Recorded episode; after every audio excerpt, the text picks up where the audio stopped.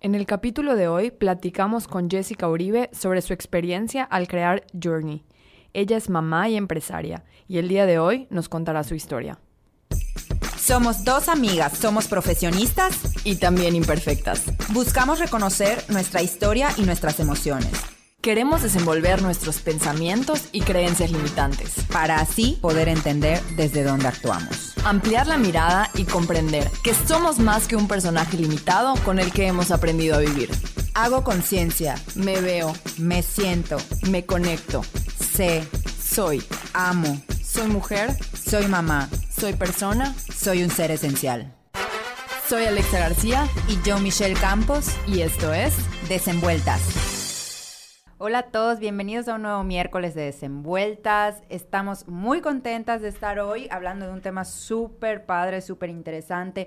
Emprender un negocio no es fácil para nadie, requiere de mucha motivación y confianza, tanto en el proyecto de negocio como en las propias capacidades. Este capítulo me hizo pensar mucho en aquel año cuando Alexa, Katinka y yo empezamos a pensar en la posibilidad de crear Tiny Humans y después de cuatro años de haber iniciado este proyecto y ver en retrospectiva todo el camino recorrido, no puedo evitar recordar ese año que, que nos tomó iniciar con este proyecto. Recuerdo vivir muchísima ansiedad, mucha inseguridad, mucho miedo al fracaso. Nosotras además queríamos crear algo que tuviera un impacto social importante, queríamos generar algo en las familias de todos los niños que estuvieran con nosotros y eso aumentaba de alguna manera la presión.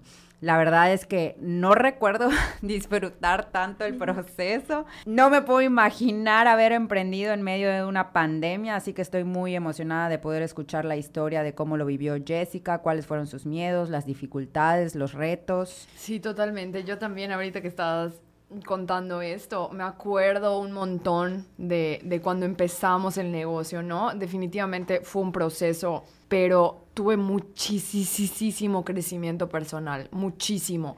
¿Por qué? Porque recuerdo haber, o sea, todos mis pensamientos limitantes de quién va a confiar en nosotras, luego los personales de quién, quién va a confiar en Alexa. En Alexa, ¿no? Que, que a lo mejor está divorciada y tiene un hijo y, venían todos estos pensamientos. Sí, definitivamente. pero creo que mis ganas de poner mi granito de arena para hacer un mundo mejor superaron mis miedos, ¿no? Pero sí, sí también recuerdo mucho que más que el miedo al fracaso, pues porque el fracaso no pasa nada, ¿no? O sea, lo veía como, ya tengo la palomita por intentarlo, no pasa nada si no funciona pero el miedo al qué dirán era mucho más fuerte. A mí, al contrario de ti, a mí el, fracaso era algo que me daba pánico. O sea, ¿cómo me voy a sentir si esto no funciona? ¿Y cómo me voy a atrever a hacer algo nuevo si esto, si, si esto me desanima por completo? Sí, sí, claro. Allá se ve la diferencia, ¿no? De los miedos, cada quien. Y creo que más adelante pudiéramos hablar un poquito de emprender el proyecto de desenvueltas. Sin embargo, los procesos son completamente distintos porque estos cuatro años nos han servido a nosotros para trabajar en muchos de estos miedos e inseguridades. Pero bueno, sin más, bienvenida Jessica. Hola Alexa, hola Mish, gracias por invitarme. ¿Cómo estás? Nerviosa. Normal, no te preocupes. Bueno, y cuéntanos, ¿quién es Jessica Uribe? Jessica Uribe es una mujer de 29 años, madre de un niño de 12, aunque no lo crean. Qué grande ya, no manches. Tiene 12 años, se llama Santiago. Que creo que lo más importante que puedo decir y comentarles en este capítulo que vamos a grabar es que gracias al proyecto que yo emprendí hace dos años, es que he logrado ser una mujer independiente que se mantiene por sí misma y que mantiene a su hijo también. Y no solo eso, porque no solo lo económico es lo importante a la hora de emprender, sino que también soy una mujer más feliz y muchísimo más segura de mí misma. También pienso que dos palabras que me definen, si me preguntan, es una mujer fuerte y una mujer resiliente. ¿Alguna vez han escuchado la teoría japonesa del arte de repararse? No, nunca. A ver, cuéntanos. Después del Zoom que tuvimos, me puse a hacer escritos tal y como me dijeron. Recordando anécdotas. Exactamente. Recordando anécdotas y una de las cosas que puedo recordar fue que, como esta teoría, ¿no? Cuando te quiebras, y necesitas repararte. Hace muchos años yo estaba pasando una situación en la que empecé a leer y a buscar ayuda por todas partes y en Facebook me salió un artículo muy lindo. Es una teoría en la cual los japoneses piensan que cuando un artículo o un jarrón se rompe, en lugar de desecharlo, puedes hacer dos cosas. O lo tiras a la basura o juntas todas las piezas. Y ellos tienen pues la teoría y la cultura de juntar las piezas y las que se puedan salvar, volver a juntarlas y armar de nuevo el, eh, objeto. Así es, armar de nuevo el objeto, pero bañarlo con oro y utilizar el oro como para soldar pieza por pieza y volver a tener el lindo jarrón o el lindo plato, pero con esas grietas y esas cicatrices que definen la situación. La historia del jarrón. La historia del jarrón, lo que le pasó al jarrón y así me siento. Puedo decir que así me siento hoy porque me siento feliz con la etapa que estoy viviendo en mi, en mi vida, pero a veces me siento simplemente el jarrón roto en el piso. Ahorita puedo decir que sí me siento ese jarrón lindo, que, con el oro que marcan esas cicatrices, puedo muy valientemente decir, esto es lo que he vivido y esto es lo que tengo. Y, y la teoría termina en que cada jarrón es más bello mientras más grietas y mientras más cicatrices y mientras más hermoso. Más oro tengas. Ahorita que mencionaban el tiempo y el proceso, creo que hay mucha diferencia entre lo que yo viví y en lo que, entre lo que vivieron ustedes. Claro, totalmente. O sea, cuando nació Journey, de hecho yo le decía a Lulu y a Pau, que fueron las mentes brillantes que me, que me hicieron el branding y me hicieron el naming, yo les decía, pero no tengo tiempo, ya, ya, ya quiero que sea ya. Fue algo no planeado, realmente así no son los negocios, así no es el emprendimiento, tú planeas, ¿no? O sea, tú se te ocurre una idea, planeas y, con tiempo lo llevas a cabo. Piensas, le la cambias. Piensas, le cambias. ¿Será que sí me quiero dedicar a esto? ¿Será que no? Sales de la escuela y empiezas a ver o, o, emprender o, o, trabajar en algún lugar o, lo que sea, ¿no?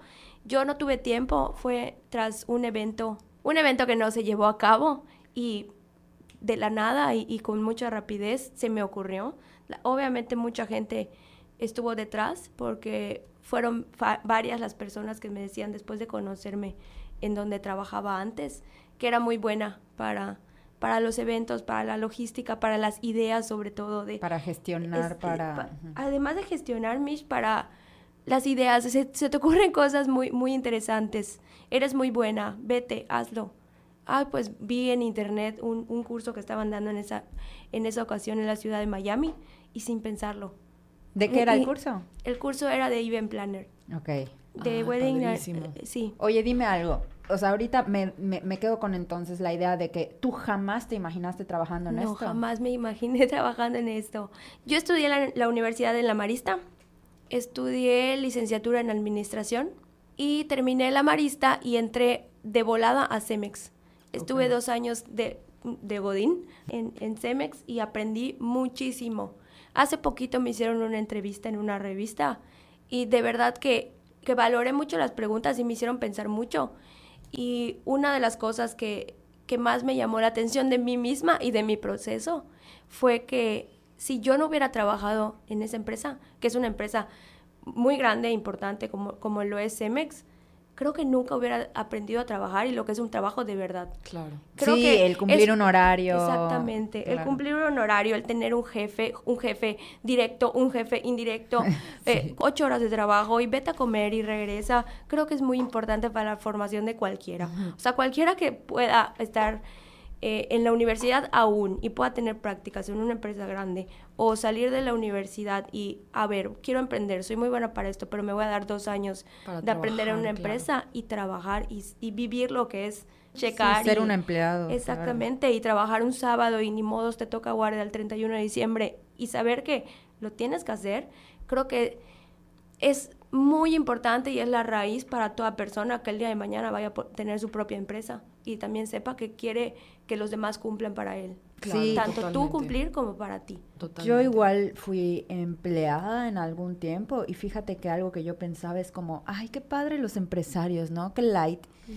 No es cierto. No, o sea, no. trabajas más. O sea, aunque no tienes que cumplir un horario. Entonces creo que el tener esta disciplina antes. Exactamente. Y también estar en el lugar. Estar en el otro lado. Exactamente, estar en el lugar de, de ser parte de un equipo te da mucho marco de referencia Sí. del tipo de jefe que quieres ser, de, de las, o sea, de lo que le quieres transmitir a tus, a- ahora sí, a tus empleados, etcétera, ¿no? Exactamente. Y pienso también, no solo es para lo que quieras transmitir, o el día de mañana que vengan y te pidan un permiso, tú ya sabes, mm, como que sí, Sí, como que no.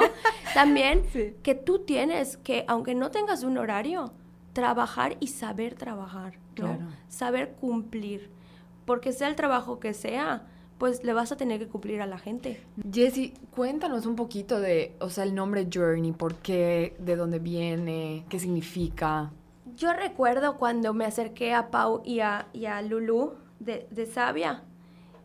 Y en ese momento yo no estaba muy, muy, o sea, no estaba muy cuadrada mi visión, o sea, no estaba muy definido Claro. lo que yo quería. Yo quería, pues, tras un evento que no se realizó, utilizar esos recursos que yo ya había invertido. Ya me habían dicho muchas personas por detrás que yo era muy buena porque antes estuve laborando en, en unos estudios de ejercicio en Mérida y veía como la parte PR y los eventitos que habían ahí. Y, Activaciones. eh, las activaciones, exacto. Y, y pues yo decía, pues sí, tiene razón la gente. La gente me lo está diciendo, soy buena. O sea, se me ocurren cosas buenas. Entonces, luego este, me fui a este curso que, que- que fue de, de unos cuatro o cinco días. Eh, regreso y ahora cómo lo hago. Y se me ocurre la idea de donar estos recursos que yo ya había eh, invertido para, para este evento. Y dije, bueno, yo nece- ¿qué necesito? Publicidad, que me conozca la gente y que la gente que me conoce sepa que voy a empezar a hacer esto. ¿No? O sea, Que lo hago bien. Exactamente. Bueno, tengo estos recursos y tengo todo el dinero puesto para un evento. Pues voy a hacer uno. Yo, yo recuerdo que fui a la boda de una, de una amiga y me puse un vestido muy bonito. Y la gente, literalmente, y la gente me decía, qué bonita te ves, qué bonita te ves. Y yo, a ver, tengo muchos vestidos, tengo un evento puesto que no lo voy a usar. Donación de vestidos. O sea, se me empezó a ocurrir eh, y en mi mente una mezcla de cosas de, a ver, ¿qué puedo hacer con este evento? Amang. Amang siempre necesita ayuda, ¿no? Para los que no saben, AMANC es... Eh, Amang es, es una asociación mexicana de niños con cáncer. Ok. Me acerqué a, a- Dani, me acerqué a Nicole, me acerqué a, a tía Marisa y les propuse hacer, bueno, yo necesito publicidad para que, para que la gente sepa que yo voy a empezar a hacer eventos y ustedes siempre necesitan ayuda. Me, me abrieron las puertas, se emocionaron junto conmigo, les encantó la idea, el, pues el proyecto, ¿no? Y, y lo que les decía al principio, todo fue rápido porque yo necesitaba un logo, yo necesitaba un nombre para poderme dar, o sea, no iba a ser publicidad Jessica Uribe, yo necesitaba publicidad Una marca. de una marca, ¿no? Eh, inventamos Talita Kumi como nombre de, de este evento, que la verdad fue un éxito, estuvo muy lindo, recaudamos una cantidad buena pa- para Mang y, y le di un, una- un sentido, ¿no? Le, le di la vuelta a la página y le encontramos otro sentido a, a esto y, y me encantó. Es algo que siempre voy a recordar. Cómo nació Journey, así nació. Yo en la oficina de, de, de Sabia, diciéndoles, es que quiero que sea un hombre muy bonito, muy alegre, pero no el típico party planner. No, Ajá. quiero que tenga un sentido para mí. Claro. Yo quiero eh, empezar este proceso de mi vida y esta vuelta a la página y que tenga algo que ver conmigo. Talita Kumi significaba niña levántate, pero era muy religioso. eh, sí le di el sentido para el evento, pero no, no quería que me marque siempre esta ruptura. Claro. quería, quería algo alegre. Y me, me propusieron, la verdad, ellas me, me propusieron el nombre Journey y me explicaron que, bueno, journey significa viaje en inglés, el viaje de tu vida hacia un destino, que este destino puede ser desde un evento, unos 15 años, una cenita con tus amigas en tu casa, hasta para mí, personalmente, lo que es el viaje de mi vida, Claro. que quiero ser feliz. Y con Y porque es algo muy personal, journey tuyo, You. tú, Claro. you. Cuando empezaste este proyecto, nos encontrábamos en medio de una pandemia. Como dije en, la- en- en- en- en el inicio, para mí se me hizo, o sea, para mí fue muy difícil empezar Tiny. No me, no me imagino haberlo empezado, Alexa, No, no, no. en sí, casi- pandemia. en pandemia casi cerramos, es la verdad. Sí. Sí. Sí fue una de, de, de, de mis debilidades, o sea, cañón, ¿no? Pero Bueno, Talita Kumi, ¿ya estábamos en pandemia? No. No. Empezó en noviembre, este, este primer evento fue en noviembre y la pandemia empezó en, en Marzo. febrero, marzo. Marzo, ¿no? Marzo. Oficialmente en marzo en Ah, pero tú entonces desde noviembre empezaste con tus Es- eventos. es- Tuviste unos Exactamente. meses para... Exactamente. Desde noviembre empecé, empecé.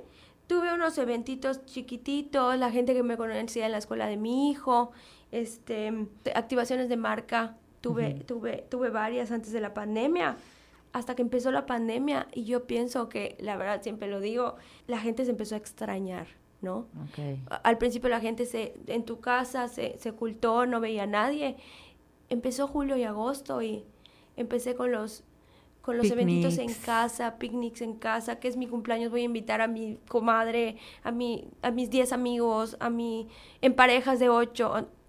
Eventos muy chicos, muy pequeños, pero con mucha producción que aunque eran 10 personas o aunque eran 5 o aunque solo era la familia nuclear, empecé yo a dar eh, a, a utilizar el eslogan de la marca, ¿no? No importa, estás encerrado, ¿a dónde quieres viajar? Llevo Bali a tu casa, Tulum en- a tu casa, eh, no sé, Grecia. Grecia a tu casa, ok, cine lo volvemos míconos. Entonces, la gente de- se escucha raro, estaba aburrida, la gente se extrañaba. No digo que nos ayudó la pandemia, pero, pero sí fue un, un- un- un detonante que, que la gente se que- quería convivir. Y Claro. además creo que de alguna manera, bueno, no lo sé, eso solo tú me vas a decir si estoy en lo correcto. Empezar de esta forma es algo adecuado porque no te avientas de entrada un Una evento. boda. Digo, Talita Kumi fue un evento grande, pero no Sí. te avientas de entrada un evento de 60 personas. Sí. Y entonces em- empiezas también tú a organizar, pues, tus proveedores, tal. No sé, yo creo, Sí, ¿no? yo pienso que en esta, en esta época que fue después de la pandemia, pues, seguíamos en pandemia, pero julio, de julio 2020 a julio 2021, por así decirlo, fue cuando yo empecé a darme a conocer entre proveedores. Y los mismos proveedores muy agradecidos porque después de eh, meses sin trabajar, cuando yo les hacía cotizaciones, aunque sea por una mesa para ocho personas, abrían la bodega y sentían una felicidad enorme de voy a ir a la bodega, hace meses que no la abro. Claro.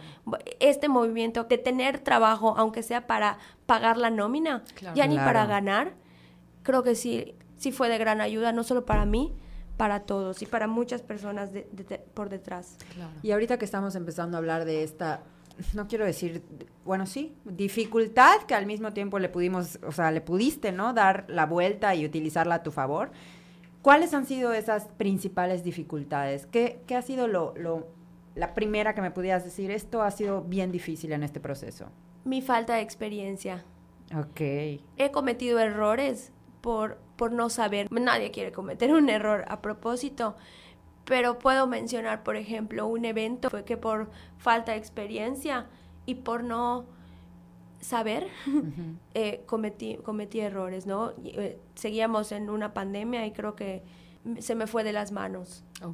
Y también una dificultad, pues lo mismo yo, este, como les comenté, yo empecé a, a hacer un catálogo de proveedores, ¿no? A conocer proveedores y darme entre- a conocer entre, entre ellos mismos, pero también el no, el no ser conocida entre ellos, pues me cerró un poco las puertas. Oye, Jessie, ¿y cómo fue más tu proceso personal? O sea, tus dificultades personales. Porque, por ejemplo, o sea, así como platicamos Mitch y yo en la intro, su, su cosa era voy a fracasar, la mía era el qué dirán, ¿no? Sí. Entonces, no, y, y- y- y, perdón, pero y pudieran haber mil dificultades Ah, claro. en, en el proceso de, de que si tienes que poner esto, que- pero la- las, las que yo más recuerdo son las que frenan. Pero exacto. personalmente, yo soy una persona que, que me ha pasado, y no digo que errores, porque, por ejemplo, mi hijo yo lo tuve a los 17 años y no lo puedo llamar error, para Claro. nada. pero sí he, he estado mm, ¿no? en situaciones que me han llevado a... a estar en a- el foco. eh, Exactamente, a estar en el foco y, y ahora qué le va a pasar. Hay amigas, por ejemplo, hola Valentina, te mando un saludo, que me dice ave fénix, ¿no? Literalmente siento que me muero y vuelvo a revivir. Pero No me arrepiento de nada, o sea, no lo digo como algo que me arrepienta, porque la verdad es que todas esas cosas me han formado. Totalmente. Sí, sí fue eso una, no quiero, no quiero llamarlo dificultad, pero sí fue un gran, a ver, alto, sí lo voy a hacer, no lo voy a hacer, me va a salir bien o van a volver a hablar de mí. Tu pasado te puso en donde estás ahorita, o sea, porque si no hubieras pasado y recorrido todas las vidas que ya pasaste, Sí, no, no hubiera salido este maravilloso proyecto, ¿no? O a lo mejor no hubiera salido como está saliendo, ¿no? Creo que a mí algo que me pasaba mucho en cuando íbamos a abrir Tiny, que nosotras, pues adem- además como que sí tuvimos nuestro añito para poder sufrirlo, ¿no? Sí, ah, sí, Yo sí recuerdo mucho pensar, bueno, pero ¿quién va a querer llevar a sus hijos si se acuerdan de que hace tres años cometí tal error, ¿no? O dije tal cosa, o me comporté de tal manera. Entonces, a mí sí me daba mucho miedo que, que utilizaran mis errores En tu contra. en mi contra. Claro. Sí, no, totalmente. Eso que dices, Mish, totalmente. Yo, bueno, ¿quién va a confiar en mí si saben que todavía estoy deprimida por tal cosa? ¿Quién va a confiar en mí si saben que les puede llegar a su celular algo que hice? O sea, eh, sí, sí fue un- una, una dificultad, sí, sí fue. Fue un reto, pero estoy viviendo la mejor versión de mi vida. O sea, la Exacto. verdad, o sea... Exacto. Siento que esta Jessica que, que hoy puedo dar a conocer a la gente nueva que me conozca, para nada se parece a la Jessica de hace 10 años saliendo de la universidad que...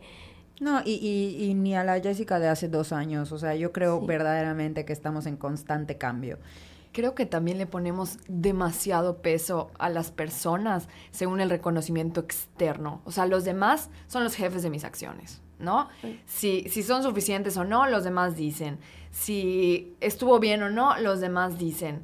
Si están correctas o no, hay pregunto. O sea, nunca volteamos a ver dentro de nosotros si esas decisiones están bien, si esas decisiones me siento contenta con ellas. No, siempre es voltear a ver al reconocimiento buscar la validación, claro. buscar la validación de afuera, ¿no? Bueno, creo que eso tiene que ver mucho también con en qué estado se encuentre tu autoestima. Como lo hablamos en el capítulo con Dani, el autoestima, olvídate si es alto o bajo, es un proceso que para nada es lineal. Entonces, ¿en qué lugar está tu autoestima? ¿no? Y, y por lo menos yo creo que, que a mí abrir Tiny me puso en un piso que se tambaleaba. O sea, sí me, me generaba inseguridad, ponía todos estos miedos al fracaso, que yo ya traía, evidentemente, aquí, al frente. A ver, Michelle, ¿trabaja con esto o pásala mal? ¿No? Yo tenía mucho miedo de cometer otra cosa y que me ha pasado. O sea, yo les hablo del principio. Cometer un evento desafortunado, u- algo que me suceda, eh, que a mi cliente no le guste el resultado final, cometer cualquier otra cosa que se pudiera otra vez volver en algo viral o en algo muy hablado por la gente y que yo vuelva otra vez al principio. Porque, esto- pues, porque así ha sido mi proceso, ¿no? Vuelvo, como, como me dicen, vuelvo a revivir, pasa algo y me voy otra vez al fondo. Y eso de estar en el fondo, pues la verdad es que yo ya no lo quiero. Ya pienso que ya avancé. También creo, o sea, veo tu proceso y, y en muchas ocasiones, bueno, me pasa a mí que digo, el valor de lo que hago y el valor de mi persona, ¿me lo da la aprobación de los otros o me lo doy yo? Exacto. ¿No? ¿Cómo has tenido que trabajar tú en esto? ¿Qué, qué crees que, que ha cambiado desde Journey? Lo que mencionaste, Mitch, lo que mencionaste de la autoestima es muy importante. Porque no pienso que ninguna persona que pueda estar pasando por una situación de autoestima baja, de depresión o de o, o- o algo parecido, realmente tenga el ánimo, las ganas de emprender, porque no, no, no, no, no- no piensa que es una persona que tiene el valor para hacerlo Capaz. Exacto. no piensa que tiene la capacidad de, de- de llevar a cabo algo y que ellos mismos se sientan como algo tan importante o con una idea tan brillante como para llevarla a cabo. Claro. Sí pienso que la autoestima para mí fue un factor. En retrospectiva puedo decir que hace dos años cuando inicié este proyecto, mi autoestima no estaba en el mejor lugar. Y todavía lo sigo trabajando. Todavía no, no creo que soy esa persona que piensa en los demás. Todavía ayer una tía muy querida que también trabaja en eventos me dijo, por favor, ve a terapia. No, no te ves como yo te veo. O sea, ella me decía... O sea, no te ves a través de mis ojos. Ah, no te crees lo que la gente piensa de ti. No te lo crees. O sea, eres una fregona. Ve a terapia. O sea, estoy, estoy diciendo sus palabras. Sí, sí, sí. Por favor, Jessica, si vas a seguir en eso, tienes que ser fuerte. Y a la gente le va a gustar eh, lo que haces. Y a otras personas no les gustará lo que haces. Pero lo más importante Ve a terapia porque no te estás viendo con los ojos que te vemos los demás. No te la crees. No te la crees.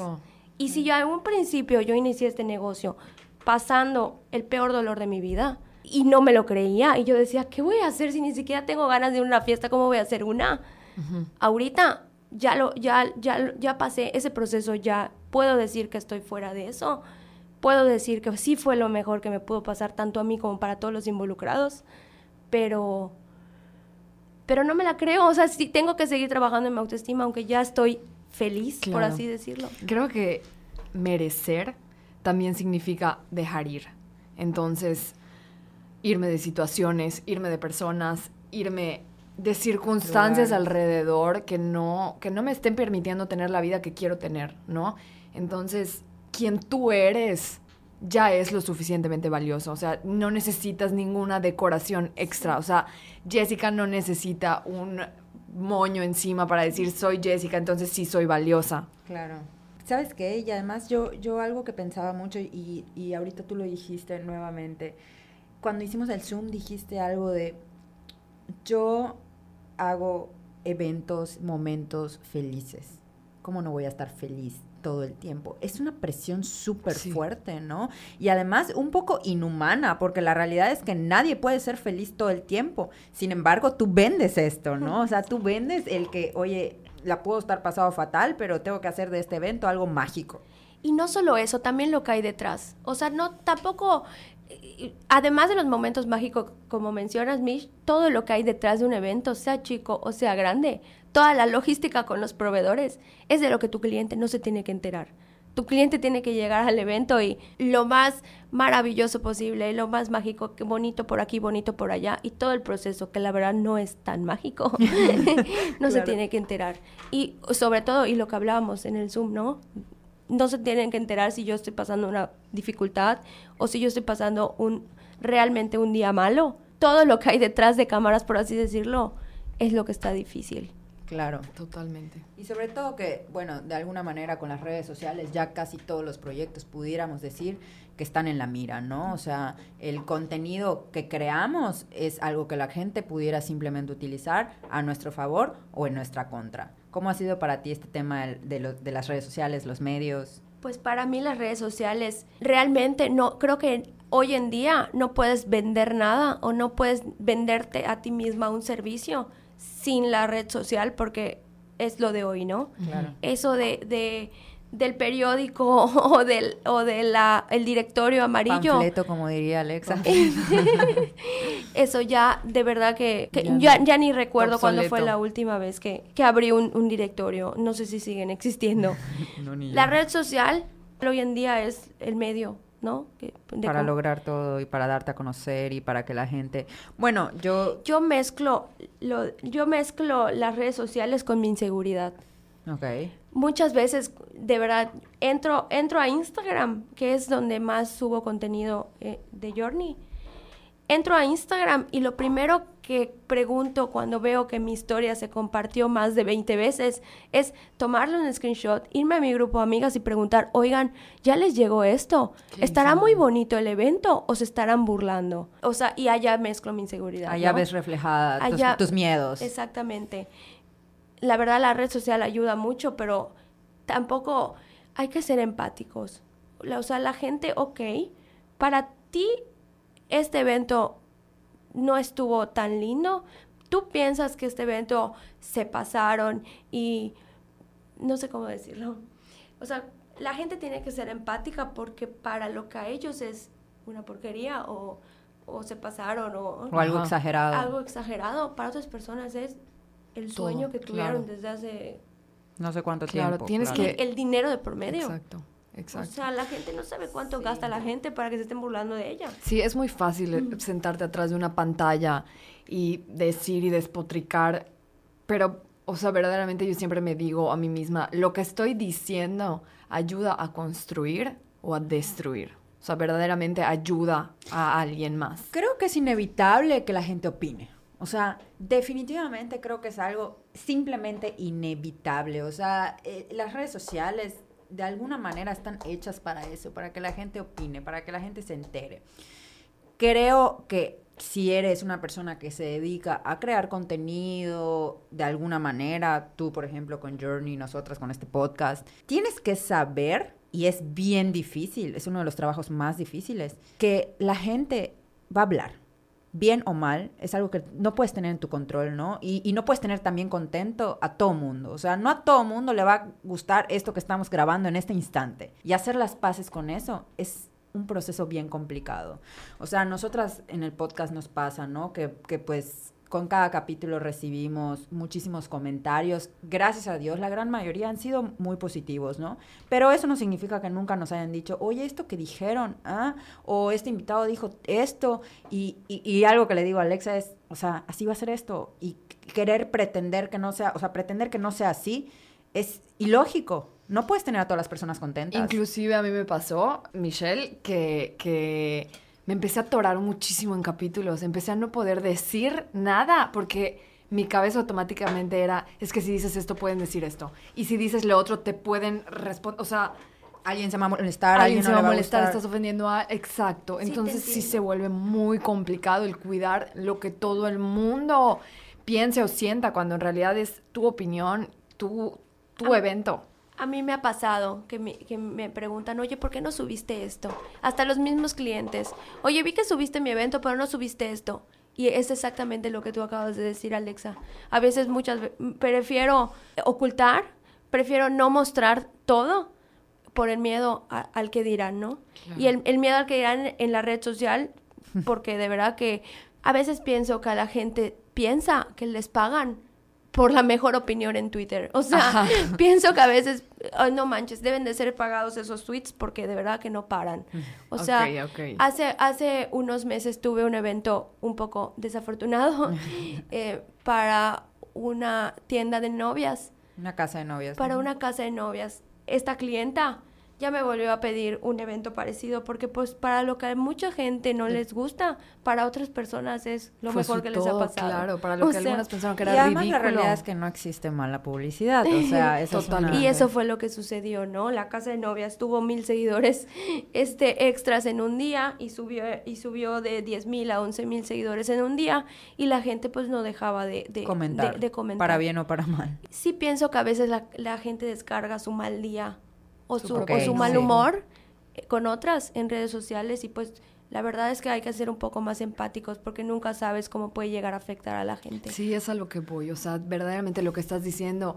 O sea, todos tenemos derecho a tener opinión, por supuesto. Claro. Pero esa opinión destruye al otro. O construye. Además, creo que algo importante a decir es que, a pesar de que sí, como tú dices, y, y no quiero que se interprete como, eh, la gente tiene derecho a decir lo que quiera. No, la gente tiene derecho a tener una opinión. ¿A qué voy con todo esto? Siempre tu opinión va a causar algo en la otra persona. O sea, en la persona en este caso, por ejemplo, Jessica que organizó el evento, o la dueña de la casa de novias, o lo que sea, ¿no? Creo que eso es algo importante a tener en cuenta. Hace poco tengo un ejemplo que nos pasó de, bueno, encargamos y contratamos a una persona para que haga cierto trabajo, ¿no? Y la verdad es que no nos encantó el resultado. Y algo que decíamos era como, le decimos, no le decimos. Y sabes qué, creo que es mucho más importante en vez de ir con tal persona y decirle, oye, ay, no, fatal, fatal. no me gustó, no la contrates o tal. Qué importante retroalimentación el decirle, oye, me lo imaginé diferente, me hubiera gustado más esto, porque además eso nos sirve para crecer a las personas que estamos frente a un negocio, ¿no? Entonces, Así es. siempre, te- a- independientemente de, de lo- la opinión que puedas tener, ser muy cuidadoso de cómo la compartes, porque vas a generar algo en la otra persona. Y como decía Alexa, si no suma, que no reste. Y pienso que en esa ocasión sí me restó mucho, porque como les decía, para mí es muy importante y bien el proceso personal que yo vivo y vivo constantemente es o estoy bien o me voy para atrás. Y me fui para atrás y mucho. Yo ya no quería ni siquiera aceptar eventos de las semanas siguientes porque no sabía en qué la iba a volver a regar. Claro. Que en que- realidad no la regaste. O sea, ya te volvieron a contratar. No, o sea, no la regaste. A la gente le pareció lo que le haya parecido, pero eso no tiene que ver con que la regaste. Pero así te sientes. Claro. O sea, así y te ese hace es un ejemplo, pero eso pasa cada, cada fin de semana. La gente se vuelve... Tiene algo que decir. Exactamente, cada, cada fin de semana entro a Twitter a ver qué opinaron de mi evento o qué opinaron. Y, y la verdad es que no sabe la gente el valor que tienen los eventos para las personas, para mis clientes, y lo que se gasta en un evento como para que además te critiquen. O sí, tú decías esto, por ejemplo, de las bodas, retroalimentación para todas, hasta para mí, porque me incluyo, ¿no? En algún momento he dicho, ay, qué feo esto de una boda, o no me gustó tal de una boda, y la realidad es que es cierto, o sea, creo que es algo en general que, que, que hemos trabajado, o que por lo menos yo estoy trabajando, de tratar de no opinar, y si voy a opinar, que sea lo más Constructivo. Lo más constructivo, constructivo posible. y entre, entre amigas, ¿por qué subirlo a redes sociales? Es Claro. lo que no se vale. Sí, ¿no? a mí una vez nunca se me va a olvidar cuando estaba en secundaria, creo que obviamente re chica, re inmadura, ¿no? Fui a co- comer a un restaurante y tuve una muy mala experiencia, me acuerdo que encontré algo en mi comida, algo así. Y lo subí así a Facebook de que no vayan a tal lugar, no sé qué. Y mi papá, a los dos minutos, por favor, borra esto. Porque no tienes idea Claro. de lo que significa para el dueño de este lugar, etcétera. Muy diferente que, que vayas con la persona y le digas, oye, ¿qué onda con esto? Tienes que mejorar esto, o me pasó esto en tu, en tu restaurante. Y llegamos a lo mismo, ¿no? Hay que actuar como nos gustaría que actúen para nosotras. Lo que decías, no te gustó el resultado de lo que ustedes contrataron. Ustedes, en lugar de hablar y que llegue de boca en boca, fuiste con la persona y se lo dijiste. Claro. Creo que actuar con madurez como nos gustaría que el día de mañana, si llega a suceder algo en un negocio que tengan ustedes, ¿cómo te gustaría que la persona te lo diga? Sí, claro, que no me mal hablen en Facebook con Tiny Human, sino que un papá se acerque y me diga, oye, no me gustó esto que ocurrió con mi hijo o tal, por supuesto. Sí. Jessica, ¿qué ha hecho este proyecto por ti? ¿Qué has aprendido? ¿Qué tuviste que soltar? ¿Cuáles han sido los mayores regalos de Journey? Cuando empecé este proyecto nunca me imaginé que iba a ser la mejor etapa de mi vida. Antes, antes era una persona que, bueno, sigo siendo una persona que me importa mucho el que dirán, porque no creo que haya persona en este mundo que no le importe en absoluto lo que digan de él o ella. Y sí, con todo lo que platicamos hace un rato del pasado y de las cosas y las adversidades. Yo siempre he dicho que Journey es el viaje de mi vida. Y sí me han preguntado, muchas personas me preguntan, pero ¿tu viaje a dónde? O sea, ¿cuál es el fin? Hasta me han llegado a decir, el fin es el día que te cases. Ah. Perdóname, pero Dios y me mío. río. Y digo, no, o sea, ¿por qué una persona, por qué, por qué le voy a dar el valor a que me case con O sea, alguien o no me case es nunca, valor, que ajá. puede suceder? Ese es tu valor, ¿no? a que, te sea el via- el- mi, mi viaje. Creo que es por las cosas que he publicado en redes sociales, de que el viaje de mi vida, mi, mi, mi, mi propio journey, lo, lo que yo estoy viviendo, ¿no? O sea, para la gente que me contrata un, jour- un journey es su evento, que puede ser desde una cena en su casa hasta una boda, pero para mí journey es mi, pro- mi crecimiento, mi, mi proyecto de vida, pero mi proyecto de vida no tiene que terminar en casarme o no. Claro. Claro. Puede ser que sí me case, puede ser que no me case, pero Journey para mí ha sido en, esto, en estos meses, en este año, pues mi crecimiento personal. Creo que mucho Soy otra persona. el dejar, o sea, el trabajar, creo que esto te ha puesto sobre la mesa el tener que trabajar justo todo eso que platicábamos, ¿no? El, el por qué te importa tanto la opinión de las personas, eh, el miedo a fallar, el miedo a la crítica, etcétera. Entonces creo que es, es todo el proceso de liberarte de muchas de estas cosas. Si me preguntan qué regalos me ha dado Journey, me ha dado la oportunidad de vivir una vida que nunca me imaginé. Nunca me imaginé ser la niña que se preocupa por subir las mejores fotos de su evento, que antes, la verdad, yo no me daba el valor a mí misma y la mejor foto que podía subir era una foto en bikini. Claro. Soy otra persona totalmente. Wow, qué, qué, qué valioso lo que acabas de decir. O sea, cuando le pones el peso a, a otra cosa, que en vez de pensar que el valor está en lo físico, en cómo me veo. En que le guste a las personas o no le guste. Y me ha pasado, últimamente me he dado cuenta que la gente me trata mejor. Yo, mientras yo le doy más valor a mi propio ser, las personas me valoran más y me tratan mejor. Claro.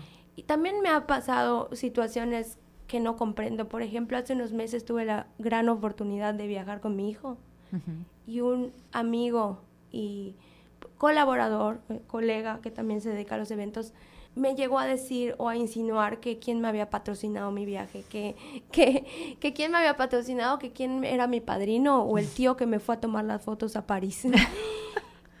la gente, la gente no se lo cree, pero yo sí me lo creo.